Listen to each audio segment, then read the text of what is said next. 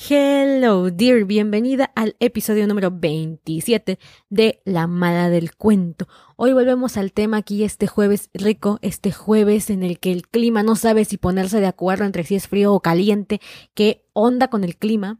Vamos a hablar sobre los celos. A pesar de que ya tengo otros episodios hablando de tipos de celos, si son buenos, si son malos, me siguen llegando consultas respecto a los celos y cada vez las preguntas van más orientadas a cómo puedo superarlos. Obviamente. Pero hoy quiero indagar un poquito más en el previo, en el pre, en el ¿Qué onda con ellos? ¿Por qué? ¿De quién es la culpa de que haya celos? ¿Qué tipos de celos existen? ¿De verdad estoy bien o estoy mal en sentir celos? Y bueno, de eso va el episodio de hoy. También déjame comentarte que este episodio está patrocinado por algo maravilloso. Y se trata de. Me encanta mi tono de. Ok.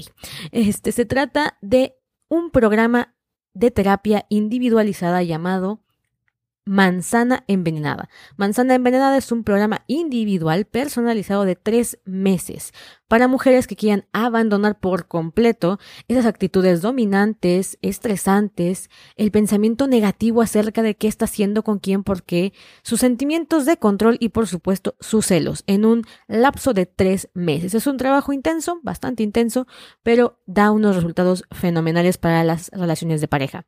Por si no lo sabes, porque creo que casi no lo digo en los podcasts, no sé por qué, soy Gabriela Figueroa, Gaby Figueroa para los cuates, ahí me puedes buscar en gabyfigueroa.ms es mi página web. También tengo Instagram como soy Gaby Figueroa.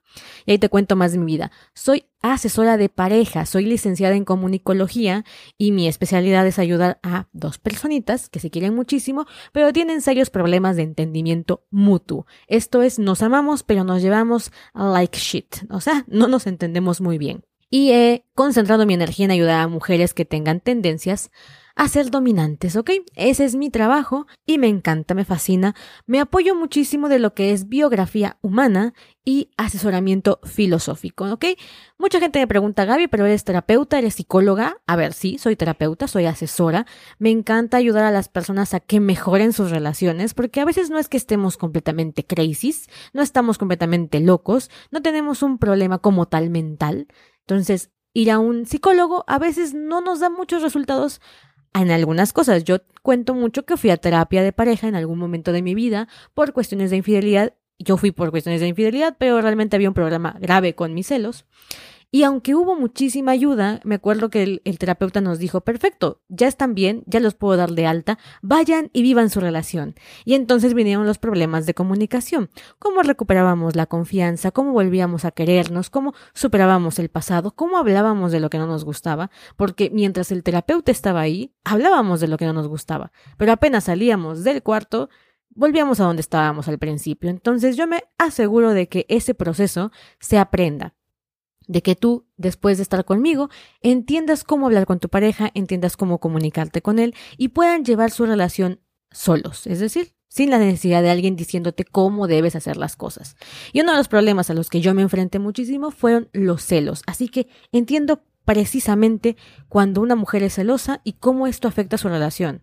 Y hoy te quiero contar un poco de dónde vienen los celos, de quién es la culpa, porque de repente escuchas muchísimas cosas en el mundo de la psicología o de la autoayuda y de repente te das cuenta que no todo acaba de encajar ahí, ¿ok? Por ejemplo, yo he escuchado mucho que todos los celos derivan de inseguridad. Y sí, en alguna medida es verdad, pero aumentar tu autoestima, que es el consejo que principalmente te dan, no siempre funciona. De hecho, a veces no funciona totalmente, porque hay un montón de mecanismos que realmente están condicionando nuestra actitud celosa. Vamos con el episodio de hoy y te cuento más. Cha cha cha chan. Bienvenida al podcast que tiene la misión de enseñarte a reconstruir tu relación de pareja, mejorar tu comunicación y reforzar tu autoestima. Si eres una caperucita con dientes más filosos que los del mismo lobo, este programa es para ti.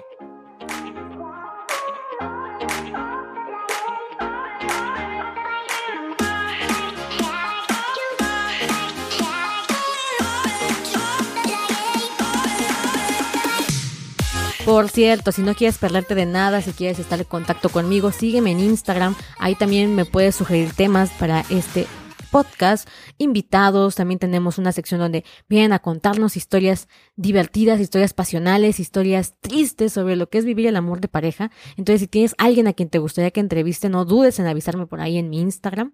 Y Recuerda que este capítulo está patrocinado por el programa individual Marzana Envenenada, que puedes revisar en gabifigueroa.me. Esa es mi dirección web. Bien, primero, ¿de quién es la culpa de que existan los celos? ¿De quién es la culpa de que yo sea celosa? A ver, si nos vamos al origen de todo, vamos a tener que hablar de biología, psicología evolutiva y de hormonas. ¿Ok? En el ADN tenemos ya inscrito una tendencia hacia los celos que no están condicionadas por tu amor propio, por tu autoestima, no tiene nada que ver aquí.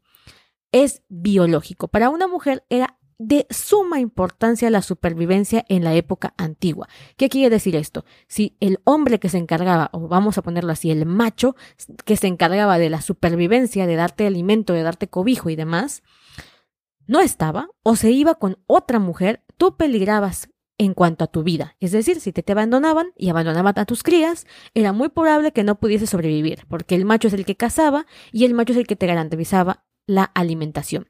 Eso es de la época de las cavernas. Y eso fue hace un montón de años. Y eso se queda grabado en el código genético porque forma parte de los mecanismos que tenemos para supervivir, por lo menos como mujeres, ¿ok?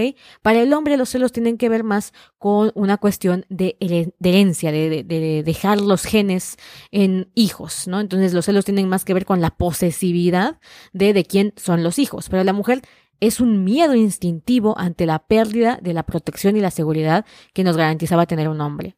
Ya, punto. No te sientas culpable por tenerlos, no te sientas culpable porque existan. Están ahí, están cool, y para que dejen de existir en una sociedad actual, hacen falta aproximadamente 12.000 años para que nuestra genética deje de replicar esta sensación de peligro y de celos. ¿Ok? Entonces no lo van a ver nuestras descendencias, ni tus hijos, ni los hijos de tus hijos, sino puff, muy, muy, muy adelante. Entonces no te traumes tanto por sentirlos o porque estén ahí, ¿ok?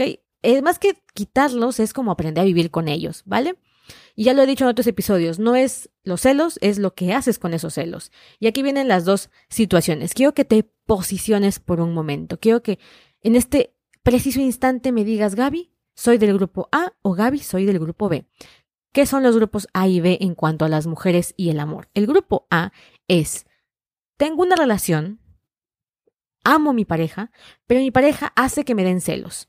Pero, ¿cómo hacen que te den celos? Bueno, es que es un coqueto, es que ya me puso los cuernos, ya me fue infiel, es que le caché mensajes en el celular, es que ya lo vi con alguien más, es que hay un montón de alertas que me están diciendo que me está viendo la cara de estúpida.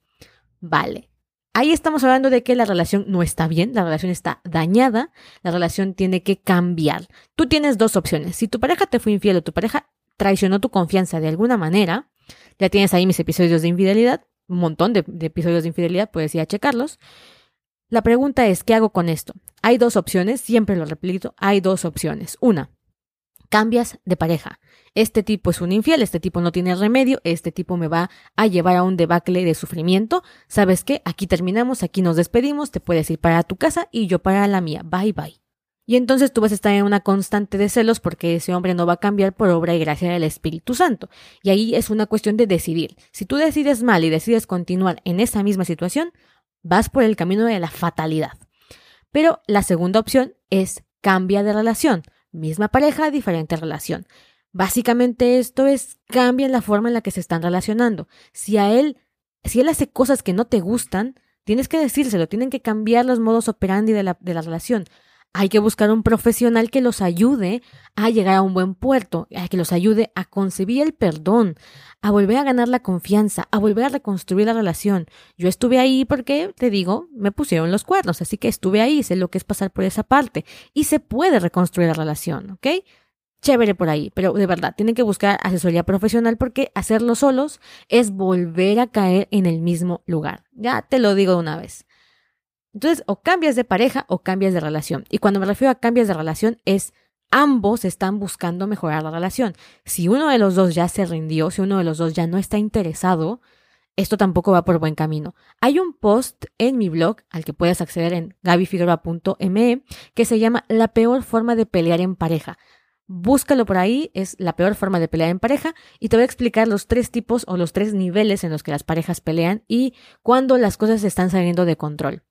Muy bien, ahora está el segundo tipo de mujer, la situación B.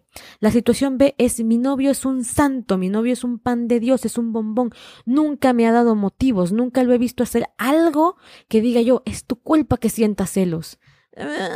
Pues tu novio puede estar haciendo su máximo esfuerzo, tu pareja puede estar haciendo su máximo esfuerzo porque tú confíes en él. Y por una u otra situación, tú no puedes confiar en él. Ves moros con trinchetes, es decir, ves enemigas en todos lados, te dan celos que te puedan dejar, te da muchísimo miedo de la mujer que se acerca a él, de la colega de trabajo, de la compañera del estudio, de la amiga con la que salió a tomarse un café y estás constantemente alerta y en sobrecontrol. No lo puedes evitar y no solamente es eso, sino que le reclamas a tu pareja, te pones violenta, te enojas, eres agresiva o pasivo-agresiva, le reclamas, le haces ley del hielo, te enfrentas contra él o provocas celos para que él sienta una cucharada de su propia medicina, es decir, te vengas o intentas equilibrar de cierta manera la balanza sin darte cuenta que él puede estarse sintiendo fastidiado. O peor aún, ya llegaste a un momento en el que él te puso el ultimátum y te dijo yo no puedo seguir así, tus celos son completamente desproporcionados. Aquí mi sugerencia es trabaja en ti, trabaja tu interior, revisa qué está pasando ahí adentro, porque hay varios motivos. No solamente es la autoestima, no solamente es no me siento bien conmigo misma, que también, no solamente es mi físico no me agrada, que también. A veces tiene mucho que ver en la forma en la que nos han enseñado a amar, en la que hemos aprendido de las relaciones, en la que hemos creído o asimilado cómo podemos obtener amor.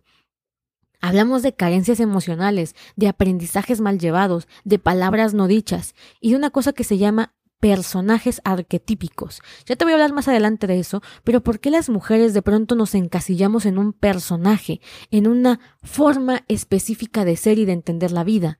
Ahí vamos a llegar y vas a darte cuenta que no solamente es una cuestión de autoestima, porque puedes ya haber trabajado un montón tu autoestima, y si estás escuchando este episodio y lo has hecho y te has sentido mal porque no lo has conseguido, porque sigues siendo celosa, no te flageles tanto, no te digas, Dios mío, soy demasiado celosa, no voy a cambiar, soy la mala de la historia y estoy condenada, soy una bruja. No, no, no, no, tranquilízate, no estás dañada, no estás rota, no te pasa nada grave, es una cuestión en la que tenemos que desactivar esos mecanismos de defensa, esos mecanismos de alerta que nos hacen ser celosas. Y de eso va el programa Manzana Envenenada. De todas maneras, te voy a seguir trayendo estos episodios sobre los celos. Si tienes dudas específicas respecto al tema, agrégame en Instagram, cuéntame tu historia y yo me voy a encargar en este podcast de ayudarte a resolver ese problema tan grande que tienes, ¿vale? Porque sé lo que es estar ahí, sé lo que es sentir que el mundo te acusa, te ve con juicio y en vez de darte soluciones, te da una palmadita en la espalda y te dice, confía más en ti. Y tú, gracias, eso es realmente muy útil.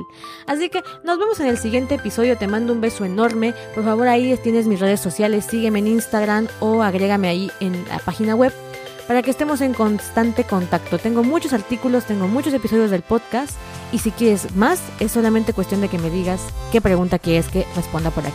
Te mando un beso enorme y nos vemos en el siguiente episodio. Chao, chao.